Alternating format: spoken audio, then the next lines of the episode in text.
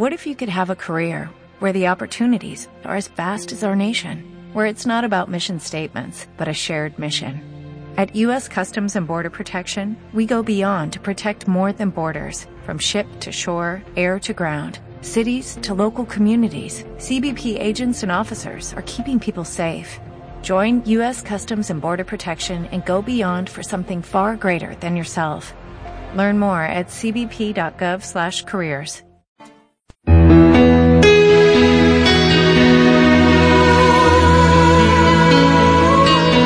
Recuerda. El camino del evolucionario. Aprende a manejar tu recurso más valioso, tu propia energía. Libera tu pasado, equilibra tu dar y recibir. Libera el miedo y manifiesta tus potenciales. Informes en www.lanuevaluz.net. Próximo taller, 23 de febrero, Ciudad de México. Recuerda,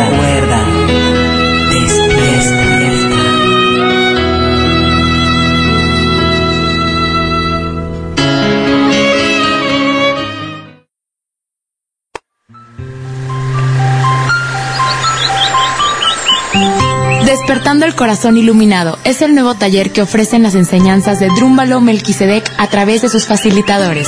Conoce, disfruta y experimenta el gozo de vivir creando desde tu corazón.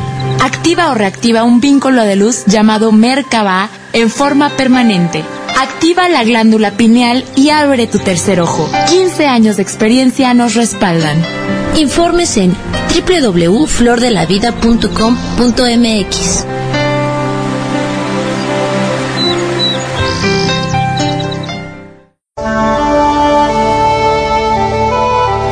Mira hacia tu interior y encontrarás el exterior que siempre has soñado.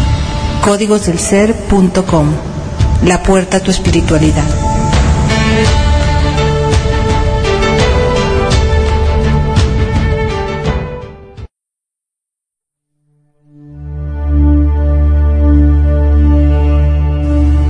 Recuerda, recuerda. Cada reto que superas, cada dolor que traspasas, cada miedo que vences, cada vez que eliges el amor, cada vez que perdonas, estás creando un mundo mejor para todos y le facilitas a millones superar los mismos retos. Lo que haces no es trivial, no es insignificante. Cada acto se suma a la cosecha de amor que transformará el mundo. Rescarendaya, radio con conciencia. Recuerda, recuerda, despierta.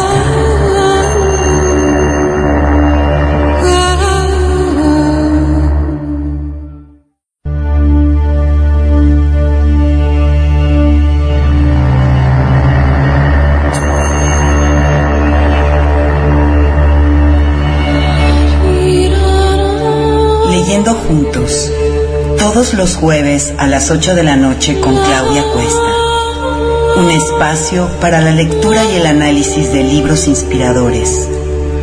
Porres Carendaya, radio con conciencia.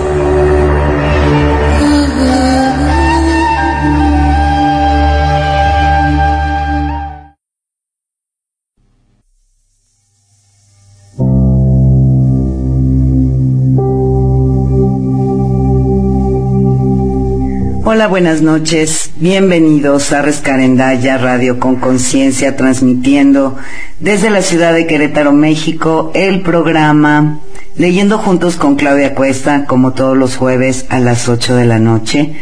Gracias a los que están aquí. Estábamos comentando ahorita en el chat que estamos un poco solitarios y que si sería que en México hay puente, bueno, puede ser que sí, pero a los que están por aquí, pues muchas gracias por estar aquí. Y en este momento nos están escuchando de México y los Estados Unidos. En los Estados Unidos nos escuchan de Kansas, en México de Zacatecas, Aguascalientes, Ciudad de México, Estado de México y Mérida. Y nuestro eterno oyente de Holanda, Ámsterdam. Gracias por estar aquí. Y yo creo que ya en realidad nos faltan solo dos lecturas más para terminar este libro esta novela de James Redfield, que es la décima revelación. Eh, para todos aquellos que la han estado siguiendo, pues es una, ha sido una novela muy interesante que habla sobre temas pues que no son muy convencionales, como lo es los reinos cercanos a la tierra, eh, aquellos reinos a donde nos dirigimos cuando dejamos el cuerpo físico, qué, qué sucede, qué hay por ese lado. Habla mucho de nuestras visiones de nacimiento, de la intención más elevada que todos teníamos al venir a cualquiera vida, a esta o a cualquier otra que hayamos tenido. Y habla de cómo nos reunimos con grupos de almas para eh, hacer algo, tenemos acuerdos o contratos con algunas almas para lograr algún, alguna misión, algún logro, crear algo en conjunto, como también hay grupos de almas eh, o familias de almas que en general se dedican a ciertas actividades o que tienen mayores habilidades y talentos en ciertas áreas.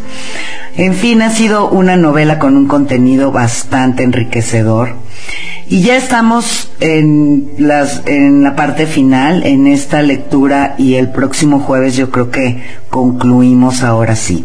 Y en nuestra lectura del jueves anterior nos habíamos quedado en que eh, nuestros protagonistas, justamente nuestro protagonista junto con todos los que se encontró en ese valle donde se está haciendo ese experimento tan raro, estaban tratando de eh, encontrar cuál era su propia visión de nacimiento o lo que también eh, se conoce como nuestro propio plan divino.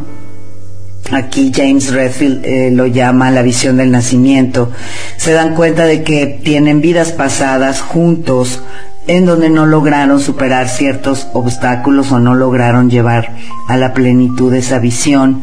Y también se dan cuenta de que tienen sentimientos encontrados unos con otros de pronto. Resuelven esos sentimientos y están juntos tratando de encontrar cuál es la visión global y al encontrar esta visión global más elevada de lo que puede llegar a ser el mundo en una nueva energía, una nueva era, entonces tal vez averiguar cuál es la parte que a ellos les corresponde dentro de esta visión más grande. Y en la lectura anterior nos quedamos en parte de la visión, ya habían comenzado a percibir parte de esta visión global, en donde por supuesto ellos iban a encontrar después lo que les correspondía hacer en sus visiones particulares. Así que bueno, vamos a continuar entonces con nuestra lectura en donde la dejamos y espero que los que no hayan escuchado eh, los capítulos anteriores encuentren de todas maneras información interesante. Mientras las escenas pasaban a toda velocidad, vimos que esta conciencia floreciente motivaba la actividad también hacia los problemas sociales.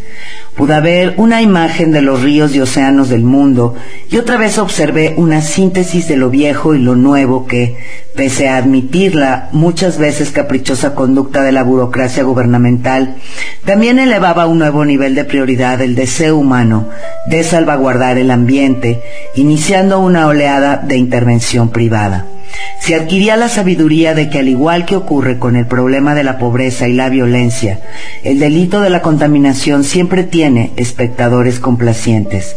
Las personas que por sí mismas nunca contaminaban el ambiente de manera consciente, realizaban tareas conjuntas o sabían de otros cuyos proyectos o prácticas empresariales dañaban la biosfera del planeta. Eran personas que en el pasado no habían dicho nada, quizá debido a la inseguridad del empleo o porque se sentían solas en su posición. Sin embargo, ahora, mientras despertaban y se daban cuenta de que se hallaban en la posición correcta para actuar, los vimos convocar a la opinión pública en contra de los contaminadores, los que arrojaban desechos industriales al océano en medio de la noche, los que quemaban el excedente de petróleo en el mar, los que usaban insecticidas prohibidos en sembradíos comerciales, los que dejaban los depuradores de gases afuera en una planta industrial, entre una inspección y otra, o que fraguaban los estudios sobre los peligros de una nueva sustancia química. Con independencia del delito, ahora había testigos inspirados que sentían el apoyo de las organizaciones populares, que ofrecían recompensas por semejante información y que tomaban el teléfono y manifestaban el delito personalmente. Asimismo, observamos que se exponían las prácticas ambientales de los gobiernos mismos, en especial las políticas respecto de las tierras públicas. Se descubría que durante años los organismos gubernamentales habían vendido derechos de minería y forestación a algunos de los lugares más sagrados de la tierra por debajo de los precios del mercado como favores políticos y comisiones. Selvas y bosques majestuosos pertenecientes al pueblo habían sido increíblemente saqueados y diezmados en nombre del manejo forestal adecuado, como si plantar hileras de pinos reemplazara la diversidad de vida y la energía inherentes a un bosque de maderas duras que había madurado durante siglos. No obstante, la conciencia espiritual emergente al fin provocaría la conclusión de esta desgracia. Vimos formarse una nueva coalición integrada por cazadores de la vieja visión y entusiastas nostálgicos de la historia y los que percibían los sitios naturales como portales sagrados.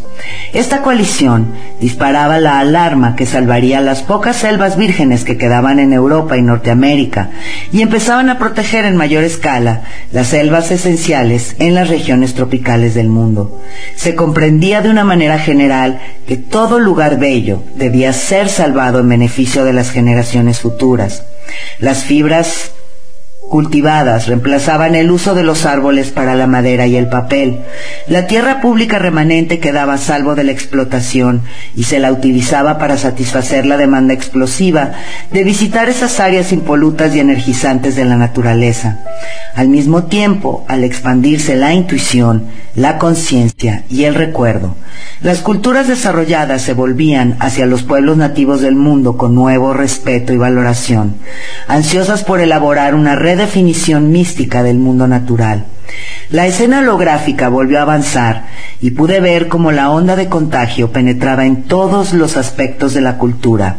Tal como lo había visto antes Charlene, cada grupo ocupacional empezaba a modificar de manera consciente su práctica habitual, llevándola a un nivel de funcionamiento más intuitivo e ideal, gracias a lo cual encontraba su papel espiritual, su visión del servicio verdadero. La medicina, dirigida por profesionales individuales concentrados en la génesis espiritual psicológica de la enfermedad, pasaba del tratamiento mecánico de los síntomas a la prevención. Vimos que la profesión legal pasaba de los métodos egoístas de crear conflicto y ocultar la verdad para ganar, a su verdadero papel de resolver conflictos de manera que todos ganaran.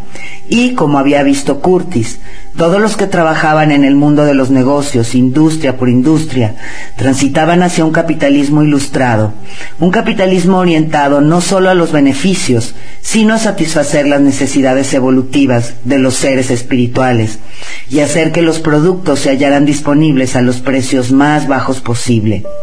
Esta nueva ética empresarial producía una deflación popular que iniciaba una evolución sistemática hacia una automatización final plena y a la larga la disponibilidad gratuita de las necesidades básicas de la vida, lo cual liberaba a los humanos para embarcarse en la economía espiritual del diezmo que mencionaba la novena revelación.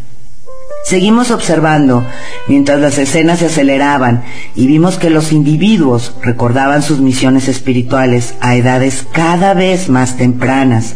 Aquí vimos la comprensión precisa que pronto adquiriría la nueva visión espiritual del mundo. Los individuos crecían y se recordaban a sí mismos como almas nacidas en una dimensión de existencia y trasladadas a otra. Si bien se producía una pérdida de memoria durante la transición, recapturar la memoria previa a la vida a la vida pasaba a ser un objetivo importante de la primera educación.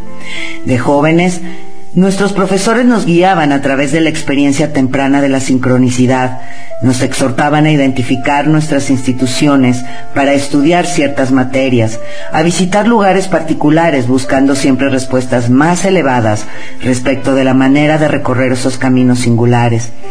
Al emerger la memoria plena de las revelaciones, nos veíamos involucrados en ciertos grupos, trabajando en proyectos especiales y alcanzando la visión total de lo que queríamos hacer y por último, recuperábamos la intención subyacente detrás de nuestras vidas.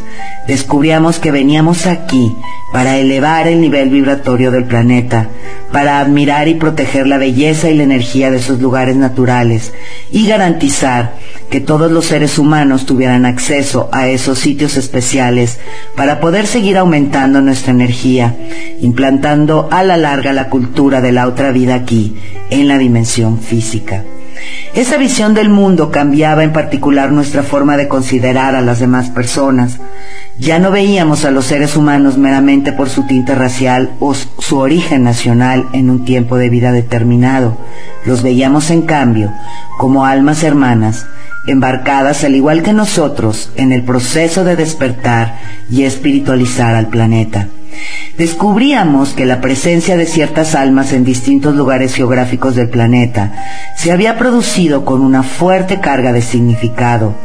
De hecho, cada nación constituía un enclave de información espiritual específica, compartida y modelada por sus ciudadanos, información que esperaba ser aprendida e integrada. Al desplegarse el futuro, vi que por fin se alcanzaba el mundo de unidad política imaginado por muchos, no forzando a todas las naciones a someterse a un cuerpo político, sino más bien mediante el conocimiento popular de nuestras similitudes espirituales y la conservación, a la vez de nuestra autonomía local y nuestras diferencias culturales. Lo mismo que ocurría con los individuos que interactuaban en un grupo. Cada integrante de la familia de las naciones era reconocido por la verdad cultural que representaba para el mundo en general. Ante nosotros veíamos que las luchas políticas de la tierra, violentas en tantos casos, pasaban a ser guerras de palabras. A medida que la marea de recuerdo iba inundando el planeta, todos los seres humanos empezaban a comprender que nuestro destino era debatir y comparar los puntos de vista de nuestras religiones relativas y, sin dejar de honrar lo mejor de sus doctrinas individuales en el nivel personal, ver a la larga que todas las religiones se complementaban e integrarlas en una espiritualidad sola, global y sintetizada.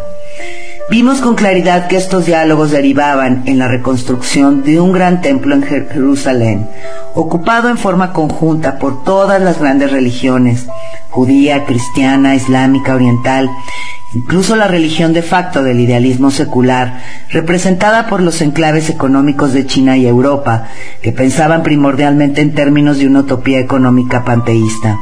Allí se debatía y discutía la perspectiva espiritual definitiva, y en esta guerra de palabras y energía, al principio las perspectivas islámica y judía ocupaban la escena central, y luego se comparaba e integraba el punto de vista cristiano junto con la visión interior de las religiones orientales.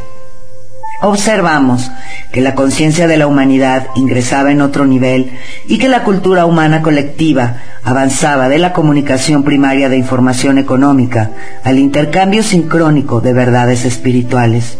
Al ocurrir esto, ciertos individuos y grupos empezaban a alcanzar niveles que se acercaban al de la dimensión de la otra vida y desaparecían para la gran mayoría de los que quedaban en la Tierra. Estos grupos electos pasaban intencionalmente a la otra dimensión, pero no obstante aprendían a entrar y salir, como lo predice la novena revelación, y lo vieron los profetas de las Escrituras. Sin embargo, una vez iniciado este rapto, los que quedaban en tierra entendían lo que sucedía y aceptaban su papel de permanecer en la dimensión física, sabiendo que pronto lo seguirían. Ahora llegaba el momento de que los idealistas seculares proclamaran sus verdades en las escaleras del templo. Al principio, su impulso energético para Jerusalén llegaba de Europa, con su visión primordialmente secular y con un gran líder que proclamaba la importancia espiritual de las cuestiones seculares. Este punto de vista se enfrentaba abiertamente al espiritualismo determinado del otro mundo, de los musulmanes y los cristianos. Pero más tarde el conflicto de energía se resolvía y sintetizaba en uno solo gracias al énfasis espiritual interior de la perspectiva oriental. Para entonces los últimos intentos de los controladores que en algún momento habían conspirado para crear una sociedad tirana de chips y robots, tratando de imponer complacencia, ya habían sido vencidos por el contagio del despertar, y esta última síntesis abría a todos a la infusión final del Espíritu Santo. Vimos que a través de este diálogo de integración de la energía de Medio Oriente, la historia cumplía con las profecías de las escrituras de una manera simbólica y verbal, evitando el apocalipsis físico esperado por literalistas.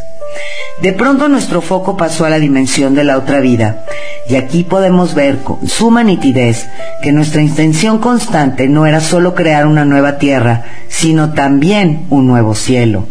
Vimos cómo el efecto de la remembranza de la visión global no solo transformaba la dimensión física, sino también la otra vida. Durante los raptos en la tierra, los grupos de almas también habían pasado a la dimensión física, completando así la transferencia de energía a la dimensión física expandida.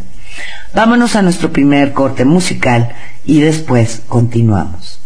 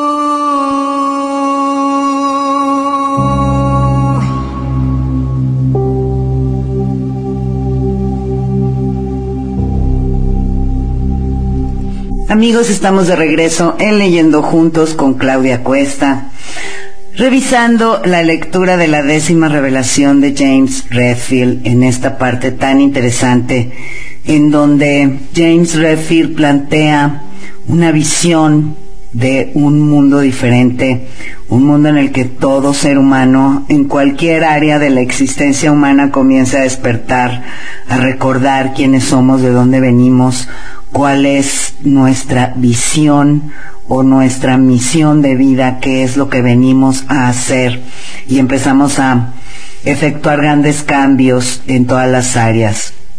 Y la verdad que es muy alentador saber que habemos muchos que quisiéramos ver un mundo totalmente diferente. Y yo sí creo que yo sí creo que esto es, por supuesto, un potencial que puede llegar a manifestarse. Yo siento que con este cambio hacia la nueva era, este cambio en conciencia, cada vez vamos a ver más personas que busquemos este despertar y que empecemos a actuar en diferentes áreas de la existencia, cambiando todo, todo lo que nos rodea. Pero vamos a continuar con nuestra lectura. Aquí se hizo visible la realidad total de lo que estaba pasando en el proceso histórico. Al abrirse nuestra memoria desde el comienzo del tiempo, la energía y el conocimiento habían pasado en forma sistemática de la dimensión de la otra vida a la física. Al principio, los grupos de almas de la otra vida habían tenido la responsabilidad absoluta de mantener la intención e imaginar el futuro, ayudándonos a recordar qué queríamos hacer y dándonos energía. Luego, a medida que había ido avanzando la conciencia en la Tierra y aumentando la población, el equilibrio de energía y responsabilidad había pasado lentamente hacia la dimensión física, hasta que en ese punto de la historia, cuando ya había llegado energía suficiente y la visión global comenzaba a ser recordada, y más almas que nunca vivían en el planeta, el poder y la responsabilidad de creer y crear el futuro determinado pasaban de la otra vida a las almas de la Tierra, a los grupos que habían empezado a formarse, a nosotros. A esa altura, somos nosotros los que debemos llevar a cabo la intención, y por eso recayó en nosotros resolver la polarización y ayudar a cambiar a los individuos particulares que aquí mismo, en este valle, todavía se hallaban cautivos en el miedo y sentían que tenían derecho a manipular la economía para para sus propios fines, que podían apoderarse del control del futuro. Exactamente en el mismo momento, los cuatro nos miramos en la oscuridad, mientras el holograma todavía nos rodeaba y los grupos de almas se fusionaban en el fondo, con un brillo resplandeciente. Entonces noté que un enorme halcón llegaba volando. Se posaba en una rama que estaba a unos tres metros por sobre el grupo y nos miraba. Debajo de él, a menos de un metro y medio, un conejo brincó, de pronto, a unos centímetros de mi codo derecho y se detuvo, seguido a los pocos segundos por un gato montés que se sentó justo a su lado. ¿Qué pasaba? Bruscamente, una vibración silenciosa sacudió mi plexo solar. Habían reactivado el experimento. Miren eso, gritó de pronto Curtis, a 50 metros, apenas distinguible, bajo la luz de la luna. Se abrió una fisura estrecha que sacudía los arbustos y los árboles pequeños y se extendía con lentitud en nuestra dirección. Miré a los otros. Ahora depende de nosotros, gritó Maya. Nuestra visión ya es suficiente. Podemos detenerlos. Antes de que pudiéramos actuar, la tierra se sacudió con violencia y la fisura se acercó más a nosotros. Al mismo tiempo, varios vehículos se detuvieron entre la maleza y sus luces se filtraron entre las siluetas borrosas dibujadas por los árboles y el polvo. Sin miedo mantuve mi energía y volví a enfocar el holograma. La visión los detendrá, gritó otra vez Maya. No dejen ir a la visión, manténganla. Sin perder de vista la imagen del futuro que teníamos por delante, sentí de nuevo que la energía del grupo se dirigía a Feynman, manteniendo así nuestra intención a la manera de una muralla gigante contra su intrusión, visualizando a su grupo empujando por la energía y obligado a huir aterrado. Miré la hendidura que seguía su marcha hacia nosotros, confiado en que se detendría. Por el contrario, se aceleró, cayó un árbol, luego otro. Mientras se abalanzaba hacia el grupo, perdí mi concentración, rodé hacia atrás y tragué polvo. No da resultado, oí que gritaba Curtis, sentí que todo volvió a ocurrir. Por acá indiqué, al tiempo que me esforzaba por ver en la repentina oscuridad. Al correr apenas pude distinguir los débiles contornos de los demás, se apartaban de mí hacia el este. Trepé por el reborde de piedra que formaba la pared izquierda del cañón y no paré hasta que estuve a cien metros. Arrodillado en las rocas miré en la oscuridad. No se movía nada, pero oía que los hombres de Feynman hablaban en la entrada del cañón. Despacio, subí un poco más la pendiente en dirección al noroeste, tratando de ver si había indicios de los demás. Por fin encontré un camino para volver a la base del cañón. Aún no había movimiento. De pronto, cuando empecé a caminar otra vez hacia el norte, alguien me sorprendió detrás. ¿Qué? grité. Shh, murmuró la voz. Despacio, soy David. Siguiente capítulo. Sostener la visión. Me di vuelta y lo vi bajo la luz de la luna, con su pelo largo y la cara marcada. ¿Dónde están los otros? susurró. Nos separaron, respondí. ¿Vio lo que pasó? acercó más su cara. Sí, estaba observando desde la colina. ¿A dónde cree que irán? Pensé un instante. Irán a las cascadas. Me hizo señas de que lo siguiera y nos pusimos a caminar en esa dirección. Al cabo de varios minutos se volvió y dijo, cuando estaban sentados juntos allí en la entrada, su energía se acumuló y después se expandió hasta muy lejos por el valle. ¿Qué estaban haciendo? En un intento por explicarlo resumí toda la historia, mi encuentro con Will y nuestro ingreso en la otra dimensión, la visión de Williams y mis sucesivos encuentros con Joel y Maya, y en especial el haber encontrado a Curtis y haber intentado captar la visión global y derrotar a Feynman.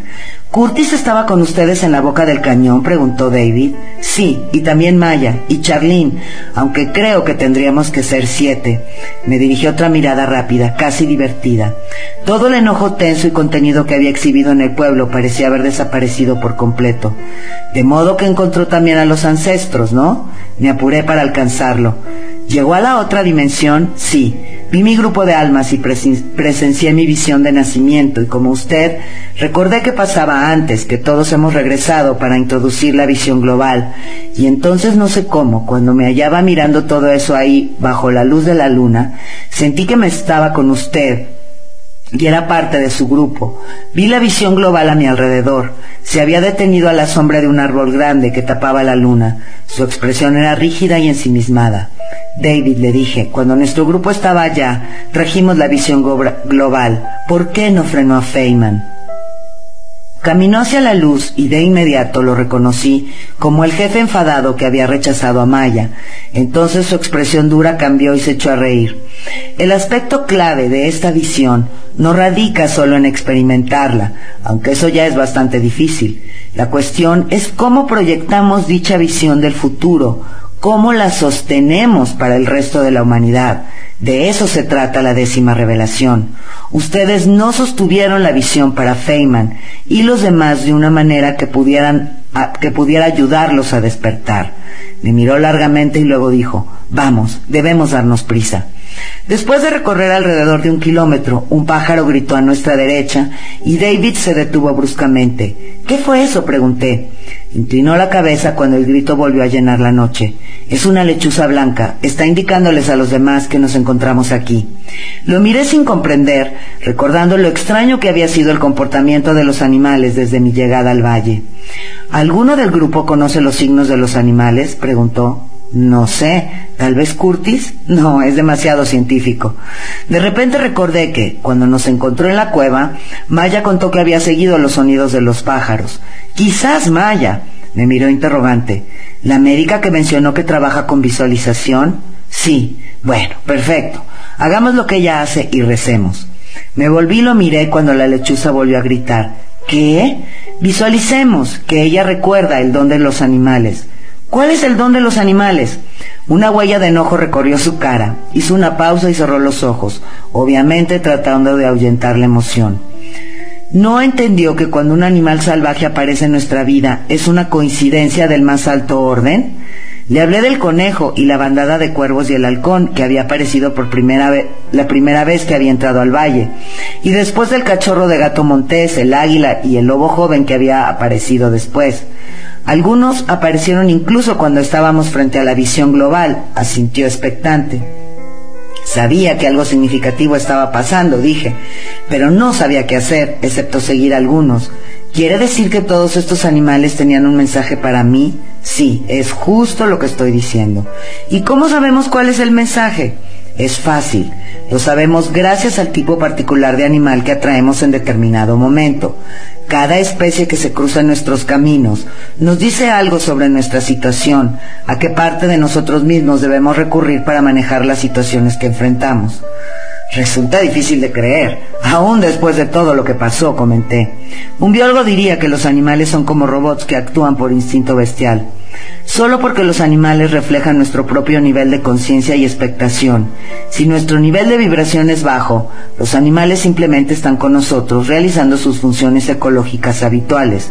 Cuando un biólogo escéptico reduce el comportamiento animal a un instinto estúpido, ve la reacción que él mismo le pone al animal. Pero cuando nuestra vibración cambia, las acciones de los animales que se nos acercan se vuelven más sincrónicas, misteriosas e instructivas. Me limité a mirarlo. Desvió la mirada y añadió. La liebre que vio le indicaba una dirección tanto física como emocional. Cuando le hablé en el pueblo parecía deprimido y temeroso, como si estuviera perdiendo fe en las revelaciones. Si usted mira una liebre durante mucho rato, puede percibir que es un ejemplo de cómo enfrentar nuestro miedo para que luego podamos superarlo y pasar a la creatividad y la abundancia. Un conejo vive en la proximidad de otros animales que se alimentan de él, pero él maneja el miedo y permanece allí y elude a sus atacantes y sigue siendo muy fértil y productivo y optimista. Cuando aparece un conejo en nuestra vida, es señal de que tenemos que encontrar la misma actitud dentro de nosotros. Ese fue el mensaje para usted.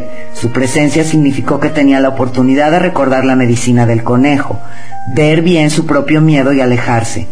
Y como ocurrió al principio de su viaje, marcó el tono de toda su aventura.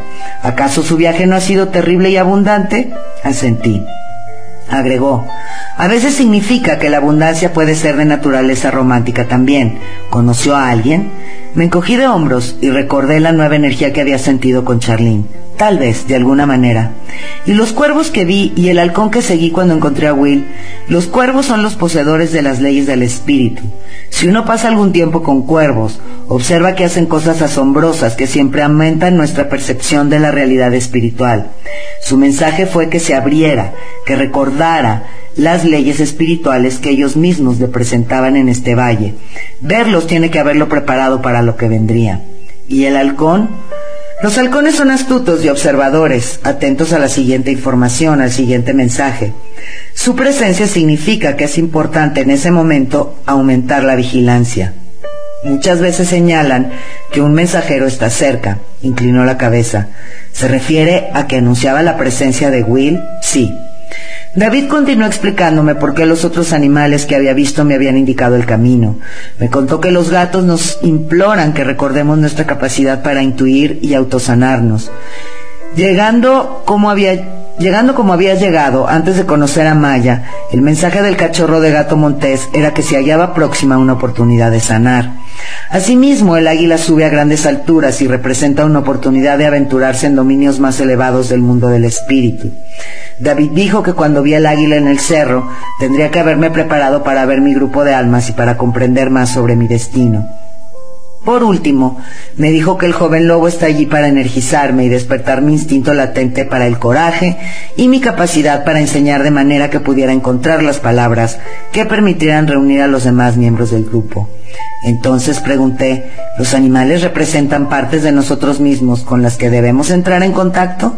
Sí, aspectos de nosotros mismos que desarrollamos cuando éramos esos animales durante el transcurso de la evolución, pero que perdimos. Pensé en la visión de la evolución que había presenciado a la entrada del cañón con el grupo. Se refiere a la forma de vida que fue progresando especie por especie. Nosotros estábamos allí, continuó David. Nuestra conciencia avanzó a, avanzó a través de cada animal mientras representaba el punto culminante del desarrollo de la vida y luego saltó al siguiente. Experimentamos la forma en que cada especie ve el mundo, lo cual constituye un aspecto importante de la conciencia espiritual completa. Cuando un animal particular aparece, significa que estamos listos para integrar de nuevo su conciencia en nuestra conciencia despierta. Y le diré algo, hay algunas especies a las que ni siquiera estamos cerca de alcanzar. Por eso es tan importante preservar toda forma de vida en esta tierra. Queremos que resistan no solo porque son parte de la ecosfera equilibrada, sino porque representan aspectos de nosotros mismos que todavía tratamos de recordar. Vamos a nuestro siguiente corte musical y después continuamos.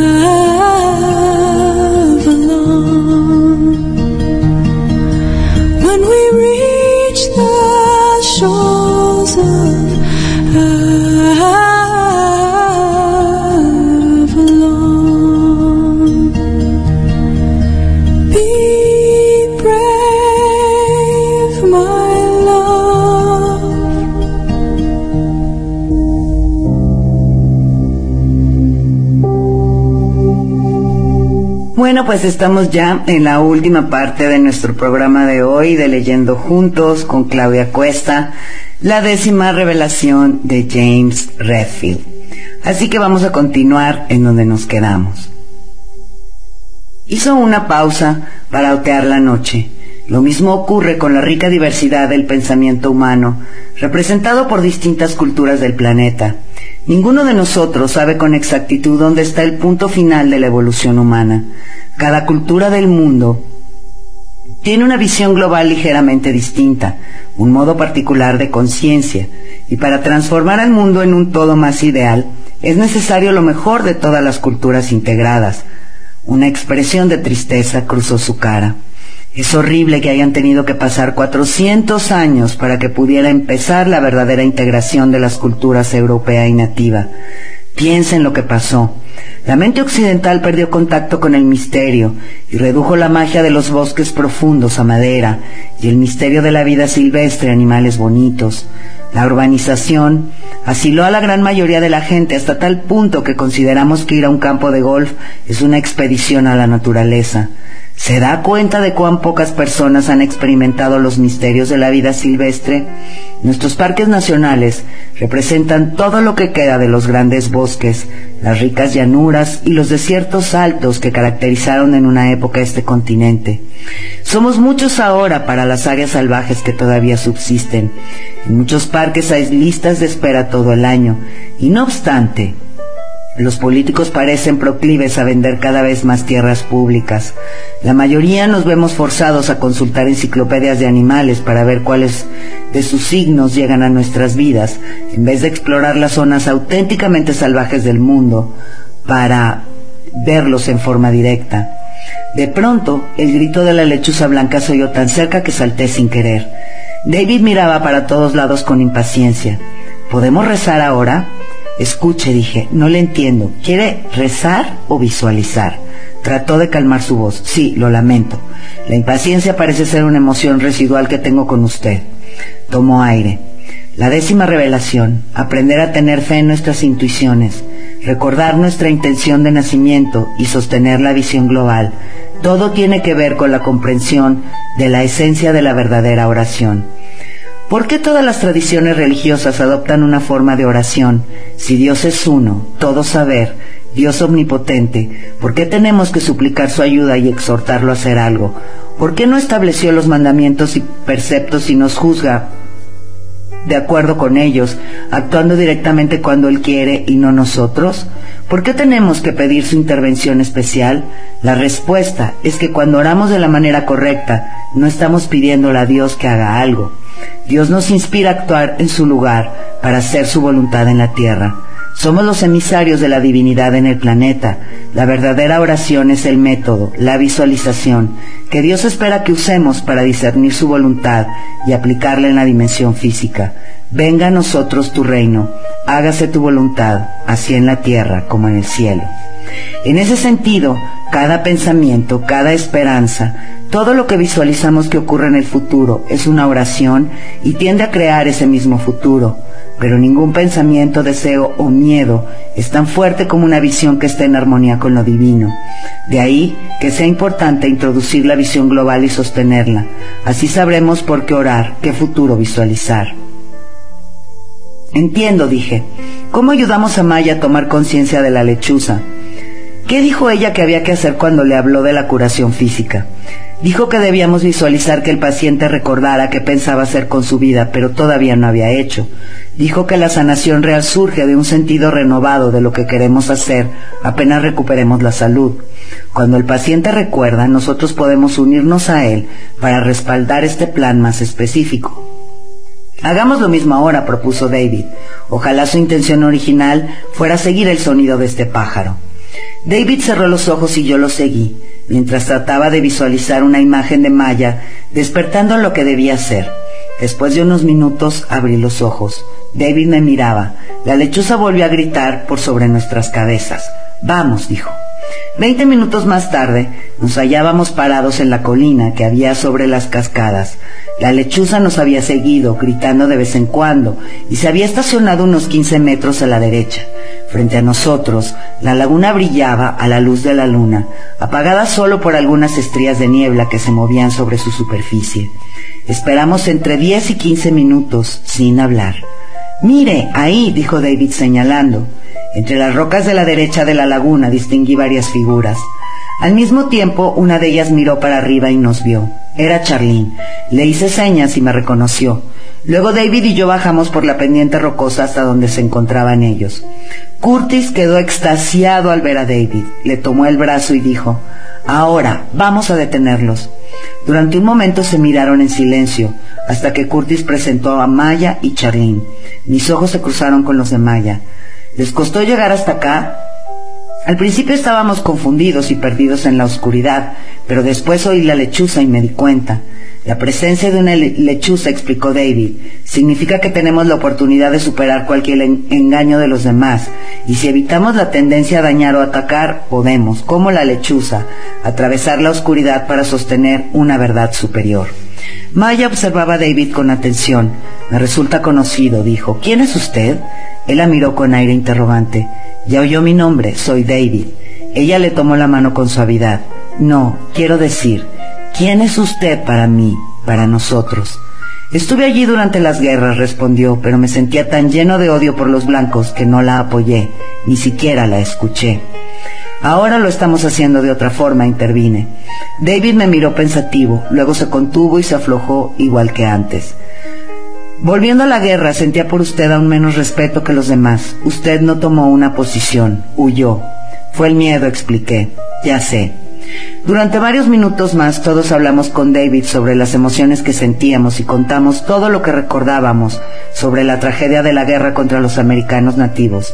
David prosiguió explicando que su grupo de almas estaba formado por mediadores y que esta vez había venido a superar su furia contra la mentalidad europea y a trabajar luego por el reconocimiento espiritual de todas las culturas indígenas y la inclusión de todos los pueblos. Charlene me miró y luego se volvió a David. Usted es el quinto miembro de este grupo, ¿no? Antes de que pudiera responder, sentimos que una vibración recorrió el suelo bajo nuestros pies, creaba ondas irregulares sobre la superficie de la laguna. El temblor llegó acompañado de otro gemido extraño y melodioso que cubrió el bosque. Por el rabillo del ojo vi que en la colina, a unos quince metros de nosotros, se movían unas linternas. Están aquí, susurró Curtis. Me volví para ver a Feynman sobre el borde de una saliente, justo sobre nuestras cabezas. Ajustaba una pequeña antena parabólica en algo que parecía una computadora personal. Van a enfocarnos y tratar de sintonizar el generador de esa forma, explicó Curtis. Tenemos que salir de aquí. Maya se estiró y le tocó el brazo. No, por favor, Curtis, quizás esta vez funcione. David se acercó a Curtis y le dijo despacio, puede funcionar. Curtis lo miró un instante, luego manifestó su acuerdo con un gesto y empezamos a elevar con rapidez nuestra energía. Como en los dos intentos anteriores, comencé a ver las expresiones del yo superior en cada cara. Luego aparecieron nuestros grupos de almas que enseguida se fusionaron a nuestro alrededor en un círculo que incluía por primera vez a las integrantes del grupo de David. Al retomar la imagen de la visión global, nos introdujimos en la intención general de transferir energía, conocimiento y conciencia a la dimensión física. También como antes, vimos la terrible polarización que se producía en nuestro tiempo y la visión panorámica del futuro positivo, que sobrevendría una vez que se formaran los grupos especiales y aprendieran a interceder y a sostener la visión. Bueno amigos, creo que hasta aquí nos vamos a quedar por esta noche. Y los voy a dejar con el desenlace para la próxima semana. Ya va a ser nuestra última lectura de este libro, en donde vamos a saber si pudieron detener el experimento de Feynman o no pudieron detenerlo. Si la visión global alineada con la visión divina fue lo suficientemente fuerte para destruir la visión de miedo de Feynman y generar algo positivo. Muchas gracias a todos los que estuvieron esta noche conmigo escuchando la lectura. Los dejo como siempre con un fuerte abrazo y todo mi amor. Y nos escuchamos en vivo el próximo lunes en Meditando Juntos. Gracias.